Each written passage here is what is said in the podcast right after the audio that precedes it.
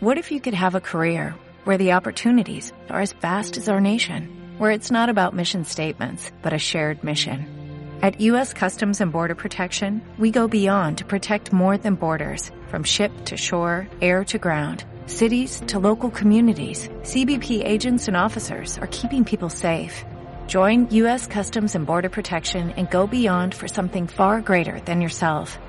Learn more at cbp.gov/careers. Eh, del libro de Primo Levi La tregua sobre sus vivencias después de la salida del campo de Auschwitz-Birkenau, el capítulo Katowice. El campo de refugiados de Katowice, que me acogió hambriento y cansado después de la semana de peregrinación con el griego, estaba situado en un pequeño altozano en un suburbio de la ciudad llamado Bogusice. En su momento había sido un minúsculo lager alemán y había albergado a los mineros esclavos asignados a una mina de carbón que había en las cercanías. Estaba formado por una docena de barracones de ladrillos de dimensiones reducidas y un solo piso. Tenía todavía la doble muralla de alambre de púas ya puramente simbólica. La puerta estaba vigilada por un soldado soviético de aspecto sonoliento y aragán. Del lado opuesto se abría en la alambrada un gran hueco por donde se podía salir sin tener siquiera que inclinarse. El mando ruso parecía no preocuparse por ello en absoluto. Las cocinas, el comedor, la enfermería, los lavabos estaban fuera del recinto, de modo que la puerta era un lugar de continuo ir y venir. El centinela era un mongol gigantesco de unos 50 años, armado de metralleta y bayoneta, con enormes manos nudosas, grises bigotes colgantes a lo Stalin y ojos de fuego. Pero su aspecto feroz y bárbaro era totalmente incongruente con sus inocuas prerrogativas. Nadie se acercaba a él nunca y por eso se moría de aburrimiento. Su comportamiento con relación a quien entraba o salía era imprevisible. A veces pretendía que le enseñasen el propus, es decir, el pase, otras solo preguntaba el nombre, otras pedía un poco de tabaco o incluso no decía nada. Por el contrario, otros días rechazaba a todos furiosamente, pero no tenía nada que objetar si los veía salir por el agujero del fondo, que estaba bien a la vista. Cuando hacía frío abandonaba tranquilamente su puesto de guardia, se metía en una de las habitaciones donde viese humear bien una chimenea, arrojaba la metralleta en un catre, encendía la pipa y ofrecía vodka si tenía y si no tenía lo pedía, blasfemando desconsolado si no se lo daban. A veces le daba directamente la metralleta al primero de nosotros que se le acercaba y con gestos y gritos nos hacía comprender que debíamos ir a sustituirlo al puesto de guardia. Luego se adormilaba junto a la estufa. Cuando llegué allí con Mordon aún, el campo estaba ocupado por una población muy promiscua de unas 400 personas. Había franceses, italianos, holandeses, griegos, checos, húngaros y de otros lugares. Algunos habían sido trabajadores civiles en la organización TOD, otros militares, prisioneros y había otros que eran esjaflingue. Había también un centenar de mujeres. En realidad, la organización del campo estaba en gran parte confiada a la iniciativa privada o de los grupos, pero oficialmente el campo estaba subordinado a una comandantur soviética que era el ejemplar más pintoresco de campamento gitano que pueda imaginarse. Había un capitán, Iván Antonovich Egorov, un hombrecillo ya mayor, de aspecto rústico y poco amigable, tres tenientes veteranos, un sargento atlético y jovial, una docena de gente del país, entre los cuales estaba el bigotudo centinela de que he hablado antes, un cabo, una doctorka, un médico, Pior Grigorievich Dansenko, jovencísimo, gran bebedor, fumador, enamoradizo y despreocupado, una enfermera, Marja Fiorjonova, prima, que pronto se hizo amiga mía, y una multitud indefinida de muchachas fuertes, como encinas, no se sabía si militares o militarizadas, o auxiliares o civiles o diletantes. Tenían misiones diversas e indefinidas, lavanderas, cocineras, dactilógrafas, secretarias, camareras, novias por temporadas de este o aquel, prometidas intermitentes, mujeres, hijas. La caravana vivía en buena armonía sin horario ni reglamento en las proximidades del campo, acampada en los locales de una escuela primaria abandonada. El único que se ocupaba de nosotros era el cabo, que parecía ser el de, mayor autoridad, aunque no de, de mayor rango de todo el mando. Por otra parte, todas sus relaciones jerárquicas eran indescifrables, se relacionaban entre sí con sencillez amistosa, como una gran familia provisional, sin formalismos militares. A veces estallaban riñas furibundas y peleas también entre oficiales y soldados, pero se terminaban rápidamente sin consecuencias disciplinarias y sin rencores, como si no hubiese pasado nada. La guerra estaba a punto de terminar, la larguísima guerra que había devastado a su país, para ellos ya había terminado. Era la gran tregua, pues todavía no había empezado la dura estación que debía seguir, ni se había pronunciado todavía la nefasta denominación de Guerra Fría. Estaban alegres, tristes y cansados, y se consolaban con la comida y con el vino como los compañeros de Ulises después de haber arrastrado sus naves fuera del agua. Y sin embargo, bajo las apariencias desaliñadas y anárquicas, era fácil distinguir entre ellos, en todos aquellos rostros rudos y abiertos, a los buenos soldados del ejército ruso, a los hombres valientes de la Rusia antigua y nueva, mansos en la paz y atroces en la guerra.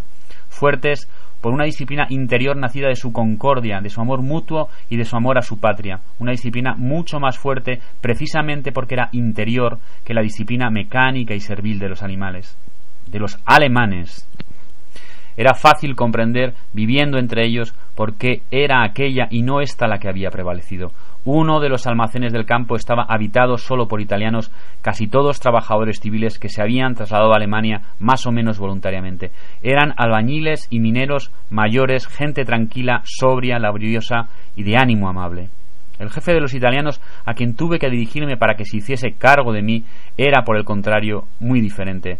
El contable Robí había llegado a ser jefe de campo no por una elección de sus subordinados ni por investidura de los rusos, sino autonómicamente, porque siendo un individuo de cualidades morales e intelectuales más bien pobres, poseía en grado muy notable la virtud que en todos los climas es la más necesaria para la conquista del poder, es decir, el amor por el poder. Contemplar el comportamiento de quien actúa no de acuerdo con la razón, sino según sus impulsos más profundos, es un espectáculo de interés extraordinario, semejante al que disfruta el naturalista que estudia las actividades de un animal de instintos complejos.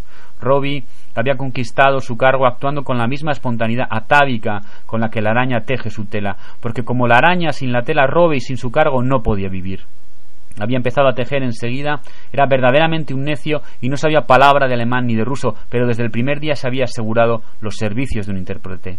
Y se había presentado ceremoniosamente al mando soviético en calidad de plenipotenciario de los intereses de los italianos había organizado una oficina con letreros escritos a mano en hermosos caracteres ringorrangos, sellos, lapiceros de varios colores y un registro, y no siendo coronel ni siquiera militar, había colgado de su puerta un cartel llamativo, puesto de mando italiano, coronel Robí se había rodeado de una pequeña corte de marmitones, escribientes, sacristanes, espías, mensajeros y bravucones, a los que renumeraba en especie con víveres sustraídos a la ración de la comunidad y liberándolos de todos los trabajos de interés comunitario. Sus cortesanos, que como siempre sucede eran mucho peores que él, se preocupaban de que, aun por la fuerza, lo que raramente era necesario, se cumpliesen sus órdenes, lo servían, le llamaban informaciones y lo adulaban intensamente con sorprendente clarividencia que es como decir, por un procedimiento mental altamente complejo y misterioso, había comprendido la importancia y aun la necesidad de tener un uniforme, ya que tenía que tratar con gente uniformada. Se había inventado uno al que no le faltaba imaginación, bastante teatral, con un par de botas soviéticas, una gorra de ferroviario polaco, chaqueta y pantalones que no sé dónde había encontrado que parecían de estameña y puede que lo fuesen. Había encargado que le cosieran galones en la pechera, hebras doradas en la gorra, grecas insignias en las bocamangas y llevaba el pecho lleno de medallas. Aparte de todo, no era un tirano, ni siquiera un mal administrador. Tenía el buen sentido de contener las vejaciones, las extorsiones y los abusos dentro de los límites moderados y tenía, por el papeleo, una vocación innegable. Ahora bien, como aquellos rusos eran curiosamente sensibles a la fascinación de los papeles cuyo posible significado racional no habían llegado a comprender y parecía que amaban la burocracia con ese amor platónico y espiritual que no llega a la posesión y no aspira a ella. Robbie era tolerado con benevolencia cuando no realmente estimado en los ambientes de la Comandantur. Además estaba unido al capitán Egorov por un paradójico e imposible vínculo de simpatía entre misántropos. Tanto el uno como el otro eran individuos tristes, compungidos, asqueados y dispépticos, y en medio de la euforia general buscaban el aislamiento.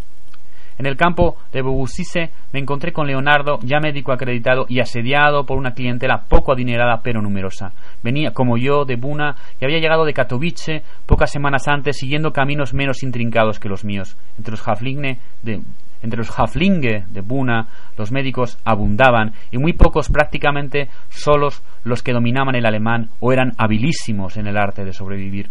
Había, habían podido hacerse reconocer como tales por el médico jefe de los SS. Por lo cual Leonardo no había disfrutado de ningún privilegio, había soportado los trabajos manuales más duros y había sobrevivido su año de lager de manera extremadamente precaria. Soportaba mal el cansancio y el hielo y había tenido que pasar por la enfermería infinitas veces, con edemas en los pies, heridas infectadas y consunción general. Tres veces, en tres elecciones de enfermería, había sido elegido para morir en las cámaras de gas y las tres veces había escapado por la solidaridad, por la solidaridad de los colegas que tenían el mando. Y tenía, sobre todo, además de buena suerte, otra virtud esencial en aquellos lugares, una capacidad ilimitada de aguante, un valor silencioso que no era con natural, ni religioso, ni trascendente, sino deliberado y había logrado una hora tras otra una paciencia viril que lo sostenía milagrosamente en el límite del colapso. La enfermería del Bogusise se había instalado en la misma escuela que albergaba a la jefatura rusa en dos salitas bastante limpias. Había sido creada de la nada por Marja Forjotnova. Marja era una enfermera militar, cuarentona, que parecía un gato montés, con sus ojos oblicuos y agrestes, la nariz corta, con agujeros horizontales y movimientos ágiles y silenciosos. Por lo demás, era de una tierra salvaje, había nacido en el corazón de Siberia. Marja era una mujer enérgica, brusca, desordenada y decidida. Encontraba medicamentos en parte por las normales vías administrativas, cogiéndolos de los depósitos militares soviéticos, en parte a través de los múltiples canales del mercado negro y también, y era así en la mayor parte de los casos, tomando parte activamente en el saqueo de los almacenes de los exlager alemanes y de las enfermerías y las farmacias alemanas abandonadas las provisiones de las cuales eran a su vez fruto de saqueos anteriores que los alemanes habían llegado a cabo en todos los países de Europa. Por ello, todos los días la enfermería del Boguchise recibía suministros que no tenían un plan ni un método, centenas de cajas de especialidades farmacéuticas con etiquetas e instrucciones sobre su uso en todas las lenguas, que tenían que ser agrupadas y catalogadas para que el caso de que fueran necesarias. Entre las cosas que yo había aprendido en Auschwitz, una de las más importantes era que a toda costa hay que evitar ser un cualquiera.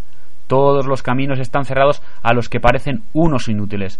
Todos están abiertos a los que ejercen alguna función, aun la más insignificante. Por ello, después de haber hablado con Leonardo, me presenté a Marja y le propuse mis servicios como farmacéutico políglota.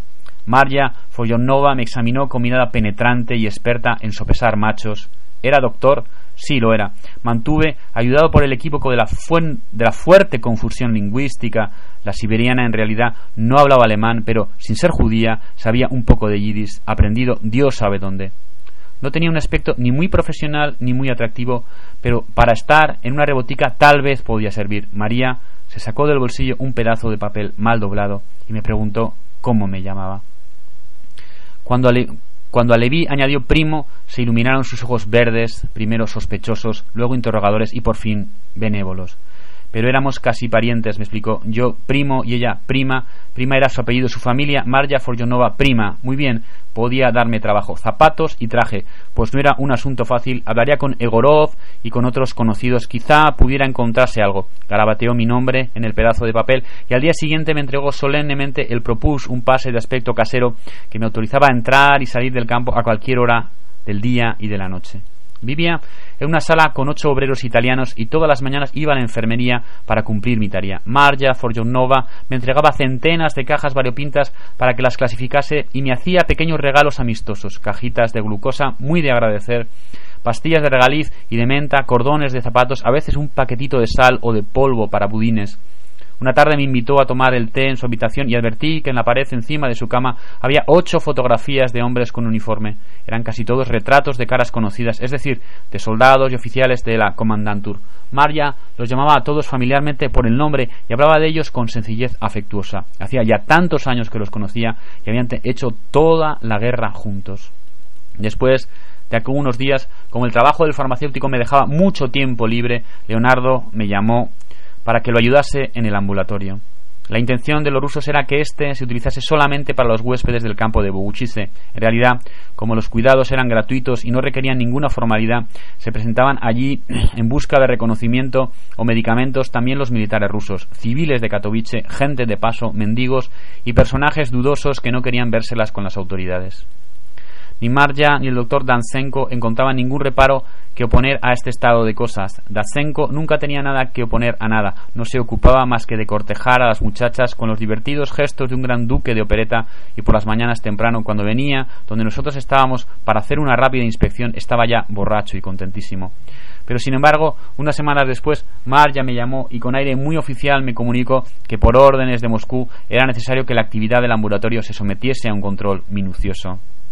Para ello, yo tenía que llevar un registro y apuntar en él todas las noches el nombre y la edad de los pacientes, su enfermedad y la calidad y cantidad de las medicinas suministradas o recetadas.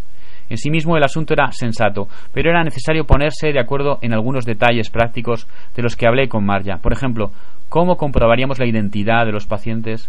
Pero a Marja le pareció una objeción sin importancia. Moscú no la pondría en duda emergió una dificultad más grave. ¿En qué lengua llevaríamos el registro? Ni el italiano, ni el francés, ni el alemán, que ni Marja ni Dasenko sabían. Entonces, ¿en ruso? No, ruso no sabía yo. Marja se quedó pensativa y perpleja. Luego se iluminó y exclamó: Galina. Galina podía resolver la situación. Galina era una de las chicas agregadas a la Comandantur, sabía alemán y podía dictarle los interrogatorios en alemán, que ella traduciría al ruso inmediatamente. Marja mandó inmediatamente llamar a Galina, la autoridad de Marja, aunque de naturaleza no bien definida, parecía grande, y así tuvo comienzo nuestra colaboración. Galina tenía 18 años y era de Kasatín, en Ucrania. Era morena, alegre y graciosa. Tenía una cara inteligente, de rasgos sensibles y menudos, y entre todas sus compañeras era la única que vestía con cierta elegancia y que tenía hombros, manos y pies de unas dimensiones aceptables. Hablaba alemán discretamente, con su ayuda los fármacos, los famosos interrogatorios iban saliendo con gran esfuerzo tarde tras tarde, con un trozo de lápiz, con un cuaderno de papel grisáceo que Marja me había entregado como una reliquia. Cómo se dice asma en alemán y clavícula y dislocación y cómo se dicen estos términos en ruso. A cada escollo léxico estábamos obligados a detenernos presa de dudas y a recurrir a complicadas gesticulaciones que terminaban en risas cascabeleantes de galina, mucho más raramente mías, Frente a Galina me sentía débil, enfermo y sucio, era dolorosamente consciente de mi aspecto miserable, de mi barba mal afeitada, de mis ropas de Auschwitz, era agudamente consciente de la mirada de Galina, todavía casi infantil, en la que un poco de compasión estaba mezclada con una clara repugnancia. Sin embargo, Después de una semana de trabajo común, se había establecido entre nosotros una atmósfera de tenue confianza recíproca. Galina me dio a entender que el asunto de los interrogatorios no era tan serio, que Marja Frujonova era una vieja loca y se contentaba con que las hojas se le entregasen a cualquier manera con tal de que estuviesen cubiertas de escritura y que el doctor Dansenko estaba ocupado en otros asuntos muy diferentes, que Galina conocía con maravillosa abundancia de detalles con Ana, con Tanja, con Basilisa y que se preocupaba por los interrogatorios como por las nieves de antaño. Así, el tiempo dedicado a los tristes dioses burocráticos fue disminuyendo y Galina aprovechaba los intervalos para contarme su historia poco a poco a retazos. Hacía dos años, en plena guerra, en el Cáucaso, donde se había refugiado con su familia, había sido reclutada por aquella misma comandantur, reclutada de la manera más sencilla, que es lo mismo que ser detenida en la calle y llevada al cuartel general para escribir unas cartas a máquina. Había ido y se había quedado allí, no había logrado liberarse, o más probablemente pensaba yo, ni siquiera lo había intentado. Los comandantur se habían convertido en su verdadera familia. Había recorrido con ella decenas de millares de kilómetros por la retaguardia convulsa y a lo largo del frente sin confines de Crimea a Finlandia. No tenía uniforme, ni denominación ni graduación, pero era útil a sus compañeros combatientes, era su amiga y por eso los seguía, porque estaban en guerra y todos debían cumplir con su deber y además el mundo era ancho y variado y es hermoso recorrerlo cuando se es joven y no se tienen preocupaciones. Preocupaciones Galila no las tenía, ni sombra de ellas. Se la veía por las mañanas yendo al lavabo con un saco de ropa interior sobre la cabeza y cantando como una alondra en las oficinas del cuartel general descalza, escribiendo a máquina como un tornado, o los domingos paseando por las murallas del brazo de un soldado, nunca el mismo, o por las tardes en el balcón románticamente estasiada, mientras un suspirante belga desenfrenado la rondaba con la guitarra. Era una chica campesina, despierta, ingenua, con un tanto coqueta, muy vivaz, no especialmente culta, no particularmente seria, pero en ella se sentía obrar la misma virtud, la misma dignidad de sus compañeros amigos novios, la dignidad de quien trabaja y sabe por qué, de quien combate y sabe que tiene razón, de quien tiene la vida por delante. A mediados de mayo, pocos días después del fin de la guerra, vino a decirme adiós, se iba. Le habían dicho que podía volverse a casa. ¿Tenía el salvoconducto? ¿Tenía dinero para el tren? No me contestó riendo. Nietzsche, nada, no hay necesidad, siempre puede uno pasarse sin esas cosas. Y desapareció sorbida por la vacuidad del espacio ruso, por los caminos de su país sin fronteras, dejando tras de sí un olor áspero a tierra, a juventud y alegría. Yo tenía también otras preocupaciones, ayudar a Leonardo en el ambulatorio naturalmente ayudar a Leonardo en la lucha cotidiana contra los piojos. Este último servicio era necesario en aquellas tierras y en aquellos tiempos en que el tabardillo serpenteaba endémico y mortal. El encargo era poco atractivo. Teníamos que recorrer todos los barracones y decirle a todo el mundo que se desnudase de medio cuerpo para arriba y nos enseñase la camisa, en cuyos pliegues y costuras los piojos suelen hacer sus nidos y poner huevos. Ese tipo de piojos tiene una manchita roja en el dorso, según una broma que repetían incansablemente nuestros pacientes. Si se la observase con una lupa apropiada, se vería que estaba formada por una diminuta hoz y un martillo. Decían también que eran la infantería, mientras que las pulgas eran la artillería, los mosquitos, la aviación, los chintes, los paracaidistas y las cucarachas, los tapadores. En ruso se llama zvi. Me lo enseñó Marja, que me había entregado otro fascículo en el que tenía que poner el nombre y el número de los piojos del día y subrayar en rojo a los reincidentes. Los reincidentes eran raros, con la única excepción notable de Ferrari, el Ferrari a cuyo apellido se añadía al artículo porque era milanés, era un portento de inercia. Formaba parte de un grupito de criminales comunes que habían sido detenidos en San Vitore, a quienes en 1944 los alemanes habían dado a elegir entre las cárceles italianas y los trabajos forzados en Alemania, y habían elegido lo último. Eran unos 40, casi todos ladrones o buscones, formaban un microcosmos cerrado, variopinto y turbulento, perpetua fuente de complicaciones para los jefes rusos y para el contable Robí. Pero el Ferrari era tratado por sus colegas, colegas con un desprecio evidente y por consiguiente se encontraba relegado a una soledad forzada.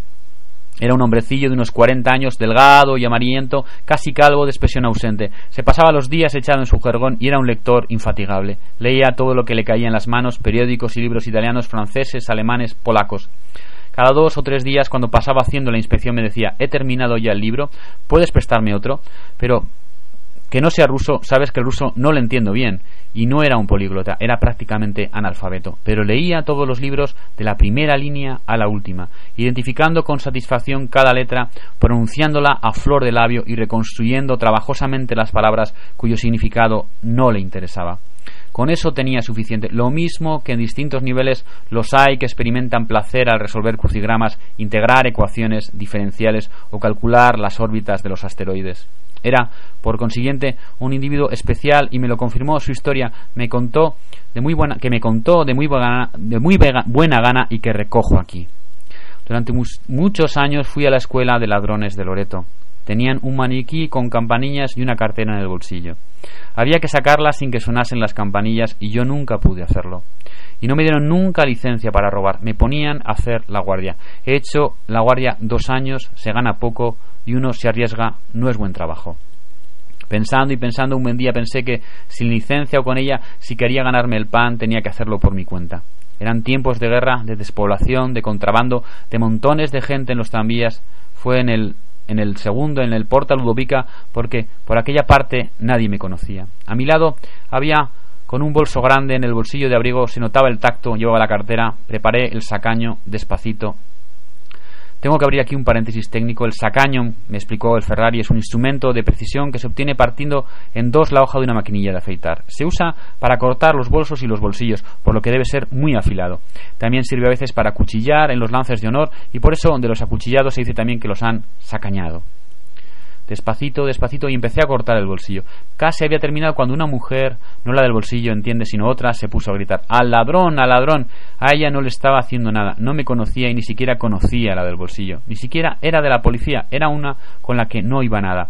Pues el hecho es que el tranvía se paró, me pescaron, fui a dar a San Vitore, de allí a Alemania y de Alemania aquí. ¿Lo ves? Mira lo que puede pasar por tomar ciertas iniciativas. Desde entonces el Ferrari no había vuelto a tomar iniciativas. Era el más sumiso y el más dócil de mis pacientes. Se desnudaba enseguida y sin protestar enseñaba la camisa con los inevitables piojos y a la mañana siguiente se sometía a la desinfección sin adoptar aires de príncipe ofendido. Pero al día siguiente los piojos, no se sabe por qué, allí estaban otra vez. Él era así, ya no tomaba iniciativas, no había, no hacía resistencia ni a los piojos. Mi actividad profesional me proporcionaba al menos dos ventajas, el propus y una mejor alimentación. La cocina del campo de Bogustice, la verdad es que no era escasa. Nos asignaban la ración militar rusa que consistía en un kilo de pan, dos sopas diarias, una casa, que es como un cocido con carne, tocino, maíz y otras verduras, y un té a la rusa diluido, abundante y azucarado. Pero Leonardo y yo teníamos que remediar los estragos provocados por un año de lager. Teníamos siempre un hambre incontrolada, en buena parte psicológica, y la ración no nos bastaba. Marja nos había autorizado a comer la comida del mediodía en la enfermería. La cocina de la enfermería la llevaban dos maquisardes parisinas, obreras ya de edad, supervivientes del lager, ellas también, donde habían perdido a sus maridos. Eran mujeres taciturnas y llenas de dolor, sobre cuyos rostros prematuramente envejecidos los sufrimientos pasados y los recientes aparecían dominados y contenidos por la enérgica conciencia moral de los combatientes políticos. La enérgica conciencia moral de los combatientes políticos. Una Simón nos servía la mesa. Nos ponía primero sopa una vez y luego otra. Después me miraba como con aprensión. Vous répétez, jeune homme. Yo sentía tímidamente avergonzado de aquella voracidad de animal que tenía. Bajo la mirada severa de Simón raramente me atrevía a repetir la cuarta vez. En cuanto al propus era más bien un signo de distinción social que una ventaja específica, en realidad cualquiera podía perfectamente salir por el agujero de la alambrada y marcharse a la ciudad tan libre como un pájaro. Así hacían, por ejemplo, muchos de los ladrones para irse a ejercer su arte en Katowice y aún más lejos. No volvían o volvían al campo varios días después, muchas veces contando cualquier otra hazaña ante la indiferencia general. Con todo, el propus permitía dirigirse a Katowice evitando la larga vuelta entre el fango que circundaba el campo. Con la recuperación de las fuerzas y con el buen tiempo también yo sentía cada vez más viva la tentación de lanzarme al descubrimiento de la ciudad desconocida. ¿De qué servía haber sido liberados si seguíamos pasando los días dentro del marco de una alambrada? Además, la población de Katowice nos miraba con simpatía y se nos había concedido entrada libre en los tranvías y en los cines. Una noche hablé de ello con Cesare e hicimos un plan general para los días siguientes en el que queríamos unir lo útil con lo agradable, es decir, los negocios, con el vagabundeo.